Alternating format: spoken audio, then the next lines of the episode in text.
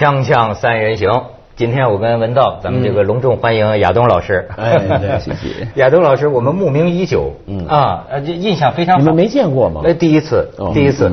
但是他是属于为什么我说没有见过，但是印象比较好呢？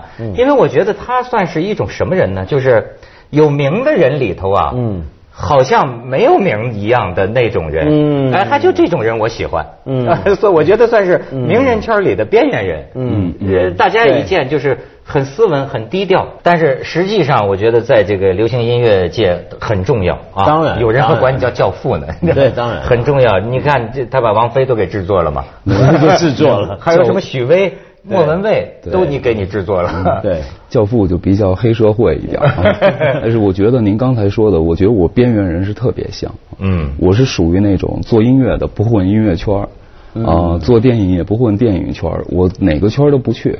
啊，而且我觉得就是边缘人特别好，我特别喜欢这个，就是我从小离开家也是小地方，我是山西嘛，大同，大同对，离开家以后呢，就变成事实上我现在在哪儿都是外地人。哎，啊，我我从不会把自己觉得我是哪儿的人，我已经没那概念，我觉得就是外地人。回家现在也成外地人，那你回到北京以后呢，你也觉得说好吧，也好像也你还是外地人，然后，去旅行也还是外地人，我觉得挺好的，那个边缘人的感觉还比较喜欢。这影响你创作吗？呃，我觉得影响。事实上，我现在是我常说自己是百分之五十先生啊，百分之五十。对，就是我。这怎么跟我？我现在常说我是一半一半先生。那咱俩有有一点。哎，你好比如说一一半香港，一半北京，一半这个，一半那个，生活里的所有的东西啊，都是一半一半。嗯，你你是什么意思呢？我就觉得说没那么坚持了啊，觉得都可理解，而且我觉得越大越学会放弃。而且放弃自己的时候是以非常快的速度，嗯啊，小时候还会想想，嗯现在是就是眼儿都不眨，直接放弃了。你看，比如你你有一个想法，或者是有一个什么，当你要跟人沟通的时候，你瞬间就放弃了，说好吧，那算了。对呀，他这比较容易。咱们有张主持人卡片，你可以验证。他们让我写一句话，我那句话就写什么呢？永不放弃。一个问号，不，永远放弃，就轻松了。所以他还有句名言嘛，叫人家有记者问他，他特别爱旅行，嗯整天到旅行。记者说哪次旅行印象最深刻呀？你知道他怎么回答？他人生不就是一场旅行吗？是是。哎，不过咱们先聊聊你们音乐圈里的这个事儿。这个美国天后过去了，这是。这是这，呃，我看你们也有很多要什么像高晓松呢，还还还还还还还有一些看法。他觉得呢，像是这个迈克尔杰克逊，像是这个惠特尼休斯顿，这个一个一个这是过去啊。他认为是不是你们对八十年代有一种什么情节？他说这就是流行音乐八十年代过去了。我觉得这该怎么理解呢？对我来说，比如像 Michael，嗯，像现在的惠尼休斯顿这些人。最强大的地方就是他，他你从来不会见过这个人，你甚至跟他都没有一个共同的语言可以沟通，但是他依然可以那么遥远的感动你那么深。我觉得这个是是非常强大的力量。我愿意把他们的声音当一个乐器来看啊。这个咱们不懂，我就听他们乐评人讲啊，就是说，好像惠特尼休斯顿，比如说，他说这一个歌里有一半他都是在高云区那儿转悠，嗯啊，这个是这个该怎么理解？就是他在唱法上的革命。我觉得最主要还是在于他收放很自如啊，他在在一首歌曲里表现的那种跨度啊，这类似于像一个呃演奏家对于情感的控制啊。其实我觉得好的歌手是这样的，歌词，比如说歌词，有的咱们流行歌都是拼歌词的嘛。嗯。比如某一个歌词一句打动你，你就觉得哎呀好感动。其实没那经验经经经验的人就会不感动。嗯。但是唱歌是有一种人是可以把再烂的歌歌词都唱到你哭的。这个是他演唱的能力啊。没错，就是说其实的确像包括 Michael 有很多歌的歌词也其实比较普通。对。啊，没有那么。呃，怎么说呢？就比我认为比较普遍，他不会像那个 Bob Dylan 那样有一些是是是是，他没有。其实大部分那个年代的 R&B 歌手都这样，对对。你可以看歌词都不怎么样，其实坦白讲，对对。但是他的演唱真的非常棒，嗯，我觉得像 Maria Carey 也很很明显，他是把那个高的地方唱成真声，把低的地方唱成假声啊。像这个是高的是唱的实。对，低音的反而唱成假声，虚的，哎呦，所以它会听起来让你有起鸡皮疙瘩的感觉。嗯，我到现在听那个歌还是会感动，尽管这不是我喜欢的音乐。是，我觉得有些东西不一定是你一定是，呃，我也甚至我可以忽略这个人其他的东西。嗯，就譬如说感动你，比如呃，惠尼休斯顿，大家说他可能吸毒或者什么，好吧，我觉得。我对他的欣赏是没有没有这些的，没有没有道德观念在里头，仅仅是因为他的声音，这个是很很美好的一个事情。所以啊，那个是那那那天咱们还聊什么什么韩方大战的时候，我还有几句话没说完，我就说啊，就是崇拜什么？有的人也许这一辈子活得狼狈不堪，是吧？人格破产，甚至是彻底崩溃，但是他的作品。嗯，他留下了这个这个才华，甚至是不属于，甚至是上帝给他的。但是你崇拜这个，你不会失望的。嗯，没错。而且还有一点，我觉得很特别，就是在音乐这个圈子里面，你会看到一个很特别的乐迷，在一个人死了之后啊，到最后是很宽容的。嗯，你比如说像 Winnie Houston，大家都知道后来是走下坡。嗯，过去两年出来巡回。到处被人挨是挨骂的，嗯嗯，我觉得那个时候他那个状态其实很惨，就不知道什么原因他不在那个状态，而且他那个唱法是跟会受年纪限制的，过了一定年纪他不能再那样唱了，其实，嗯，所以他是走下坡那是必然的。那那么那时候呢，一提起他，他说哎呀他不行了怎么样？但是等到他死了，所有人记住的都是他黄金的年代，没错，只会记住他最好的时候。都不都会忘记他所有的过犯，他所有的低潮，这都不存在了。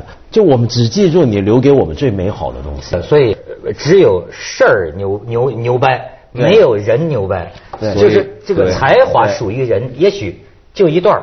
对，所以像今天他们说这个反盗版的嘛，不是有的那个网友就说，你们这帮做音乐的有什么了不起的，是吧？没我们买盗版，你们能有名吗？是吧？你们能能接商演吗？等等，哎。其实我真觉得，有的创作歌手你会发现，他一辈子好像所有的能量聚集起来，就那么两三首歌。没错，对，这像上帝赏你的一样。没错，没然后一辈子平平无奇。对，嗯，太难了。你知道，就像赌博一样，我今天去赌，赢我赢二十块，特别开心，我中了。但是如果我要是输了，我说好吧，今天我运气不好，输二十块。但是如果你做一个职业赌徒，一切都变了。没错，嗯。你不再是去玩票，其实很多时候对创作来说，很多人的成功都是在最初，就是在他赌博心态的时候，他能获得那个幸运，就是我可以很快拿到一个东西，是运气好，没错，真的上天。但是你接下去就不一定了，因为你已经变成职业的，嗯，那就需要你付出更多东西。但是很多人不愿意付出。但对于我来说，您刚才说盗版，我觉得就是说啊，很多我们说。版权的问题，很多有人会给我啊，譬如说有电视上我看一个采访，一个老太太，嗯，呃，就说我的歌被用在了商商场里面，那记者就去我们告那个商商场，结果记者就去采访商场里的人，问到一个老太太说，哎，他们作曲要跟我们商场要钱，您觉得这合理吗？那老太太说，他们太不要脸了，他们为什么要跟我们呃商场为了我们购物怎么样怎么样？嗯，好吧，其实。从我的角度，我可以理解，还有一些人会给我留言说：“你觉得你们的音乐配要钱吗？就是你们现在做的这样的，你觉得你还好意思要钱吗？”哎呦，这怎么说呢？那其实我的想法就是说，如果再没钱的话，就连这个都没了，音乐不会变得更好。我觉得事实上，所有的职业都还是一个呃，就大家首先得要都得活着啊，像现在。国内音乐这么多年基本上没什么发展，说心里话啊，国内流行音乐也好，其他音乐发展都非常非常缓慢啊，甚至你看，国外都国，比如说你看看都都都有很多离世的，那么伟大的艺人，可是他们不离世的话，你你甚至已经忽略还有这个人存在，是因为新人太多，嗯，像 Michael，你提都不提他，只有死了才会提到他，是，可是你想在中。火的人现在还在火着呢。对，都活着呢，而且都挺好的。这说明就我们代线几乎没有代线啊，就是现在没有发展，没人，其实是没人了，没人了，没人了，真的是。然后创作人挣扎在死亡线上，对对对 对。咱们先接下广告，锵锵三人行，广告之后见。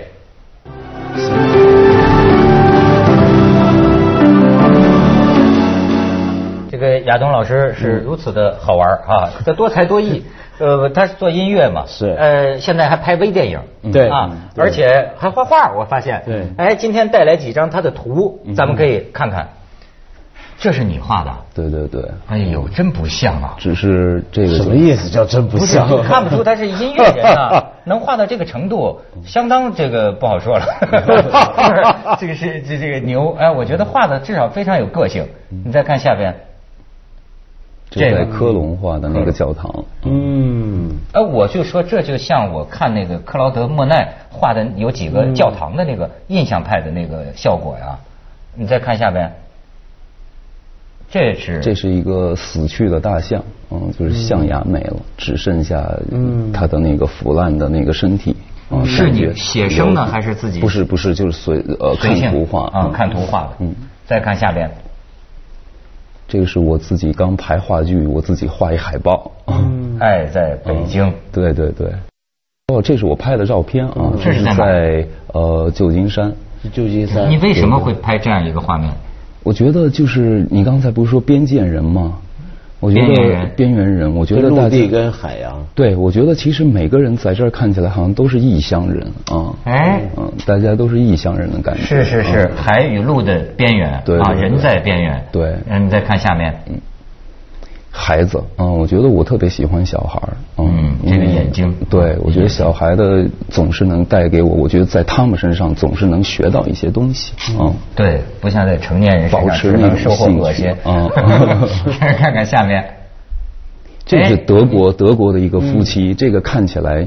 就特别德国，他们的穿衣风格、做的方做的方法，完了那个就是他们像一个人一样，嗯，很美好。我我感觉很美好。没错，我在欧洲也经常看到这种情景：夕阳下来，然后老头老太太穿的都感觉是一顺儿的啊，没有那种感觉，好像按说咱们的社会里也有，可是为什么现在我在中国的街上看到的都是匆匆忙忙呢？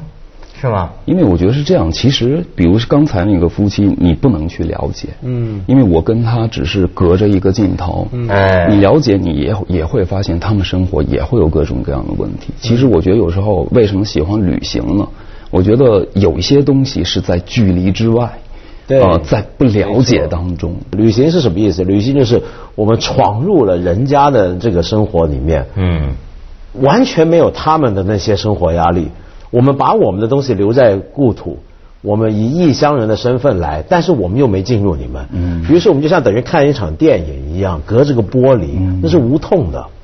你你完全没有那些问题啊，那些问题碰不到你。而且呢，他就有一种啊，呃，抽离你的现实的那种感觉，我觉得你你哪的现实都不是，你不是你原来在中国的现实，你也不是你在德国、美国的现实，你在两个现实中间。所以我特别羡慕你有很多的时间和机会。嗯。你像这主持人，一年就出去一两个礼拜，但比如说去巴黎啊，去伦敦呐。哎呀，我的感觉真的就是乐不思蜀啊！你也可以去尝一你就像他说的，完全就剩下一双眼睛看呐，能你觉得有眼睛能看就是幸福啊！嗯，不是，你可以为什么不去长一些时间呢？啊？生计啊，稻粱谋啊！不是，主要我觉得是凤凰亏待你，他应该给你多点价。没错，没错，没错。我跟你说，就像我们的音乐制作人一样，他们不能够凭他们的创作拿到足够的这个 收入，所以他还为生计而他他怎么去想放飞心情呢？嗯，你说是不是？是是是。哎，你要说这个，我还想起前一阵儿他还放炮。你像他这么温和的人，在有一次采访里还给传出去，这咱们这就是一。什么的是什么文明国家？这是一野蛮地区，没有人觉得要为音乐付钱，全是在偷，对吧？但是这个一传传出去啊，同行都挺你。嗯。但是我也注意到有些人就是说，那你能改变中国贫富差距这么大吗？说中国那么多穷人，啊，买一张正版 CD，你比如在香港，我买一百多块钱。嗯嗯。他说：“你觉得我们普通人那就没有享享受音乐的这个权利吗？”嗯。哎，这事儿你怎么聊呢？是，我觉得是这样。在中国，你总是会跟这些问题挂在一起。我觉得非常现实，就你谈什么都绕不开这些。所以我还是说刚才的，就是我说他们打动我的是他的创造，而不是他的人道主义精神啊，或者是他的道德。品质，这跟我没关系。我事实上做音乐来说，这些问题我当然理解。我也是小地方来的，我家也是穷人。我当然知道很多人他们他们压力太大。问题是压力不大的人也不买，你理解我的意思吗？对。其实事实上对我来说是有很多方法的，就是说，那譬如说，至少你应该选择，比如我我写的歌对吗？我说它是免费的，它就可以免费下。我说他这个是卖钱的，你可以买钱。现在你不能未经作未经作者同意，你直接全部都变成，譬如说像 Radiohead，他们出 CD 有过一个是这样的，就是说是整张在网上，他搁在网上，你愿意给多少钱给多少，你来投你来投价，你给一块也可以。那我还花不少钱去买的那个，我还还有人我给五万就买十首歌，嗯，我愿意。对。那但是事实上，在中国是现在变成说。呃，就是个这个也是他们说过，譬如说，就是小偷手已经在你兜里了，在商量我们怎么解决这问题，这儿还偷着，就是你明白，你先得有一个，先得有一个，我觉得一个一个一个规矩啊，有一个制度，这样我当然也不愿意说，其实对我来说，说心里话，我说这些没意义，因为我不缺钱花，我虽然不是富人，但是我已经拼命了三十年了，我认为我。不是多有钱，但是我可能不会为生活担忧。我我觉得我不可能要到版权。其实我所争取的是为以后的人。再者说了，即便我为我自己争取权利，这也是合适的呀。你明白我意思吗？我争取我应该得的，凭什么？而且这里面还有很大的问题，就你刚才讲的，今天中国的这个习惯是什么呢？就常常说我们很多人很穷啊，买不起唱片啊什么。那这个是可以再讨论的问题，但是问题就是现在就在我发现有很多人他是买得起 LV，对，对，买得起 Rolex，但他也不不买唱片，他下载音乐他也不给钱，那为什么呢？难道你也是说因为我很穷我买不起吗？比如说我买盗版书或者免费下书，所以我觉得中国是出现一个情况，就是其实对于人类用智慧创造的东西是特别贬视的。嗯嗯，就从文字到音乐各种的艺术品，我们都是觉得这个东西是可以不花钱的。嗯，这个东西是可以很廉价的，这个东西不应该花那么多钱的，很奇怪这个想法。因为而而且更奇妙的是，你说是不是呃免费了之后，那么大家就因此变得很享受音乐呢？也不，很坦白讲，我觉得今天听音乐跟我小时候有个很大的分别在哪里？小时候我买一张唱片。小时候非常小的时候，存钱买一张唱片，买回来之后反复听、反复听、反复听，听到每一粒你都记得清清楚楚。现在是什么态度？现在是随便下，下的电脑里面都是，你都听都不想听。真的？你有珍惜音乐吗？你没有啊。真的。所以梁老师，您刚才说我第一，我有一次坐火车七个小时火火车从大同来北京，只为到外文书店买一卡带。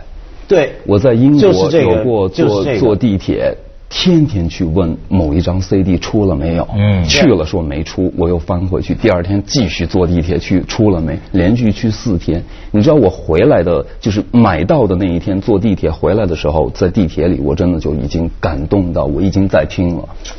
事实上，对我觉得是呃，就是。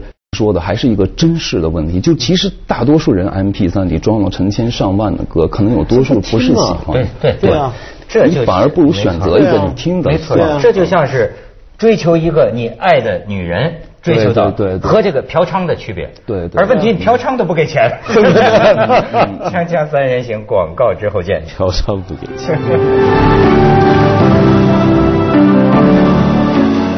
哎，文道说最近我们得奖，这是德国还是芬兰哪个国家有个机构？这个机构评做了一个评奖活动，就选世界在二零一一年度十大山寨产品。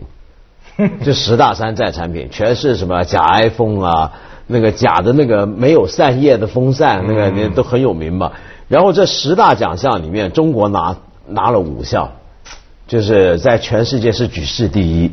那么，然后这个机构颁这个奖呢，就说明呢，就说你看原来那些设计出来的东西，人家都是花了很大的心力。比如说，就讲刚才那个风扇，那是英国很有名的工程师嘛，现在很火。他设计那个什么真空吸尘器，然后没有散叶的风扇，那个东西他是花了十多年的时间，他去想。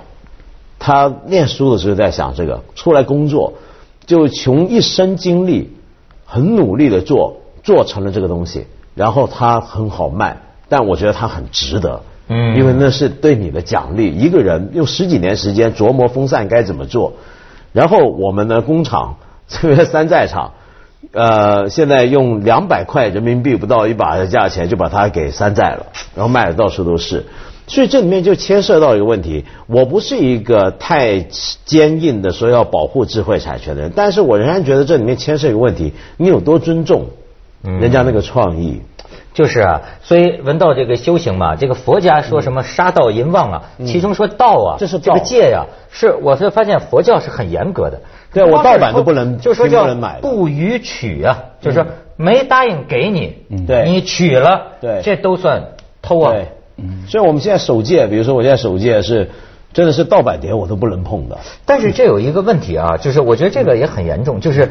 一方面，好像我们觉得这个精神产品呢，这个品质啊，平均品质好像越来越烂。嗯。但是这个趋势，有人说呢，是因为不尊重知识产权，不付钱，导致创作的人那只能越来投投入的越少。嗯。还有一种人呢，说这可能是网络化出现之后啊，是不是必然的一个趋势？你觉得？我觉得有必然趋势，但是对我来说是这样的。首先，我认为跟每一个听音乐的人要钱，这是合理的。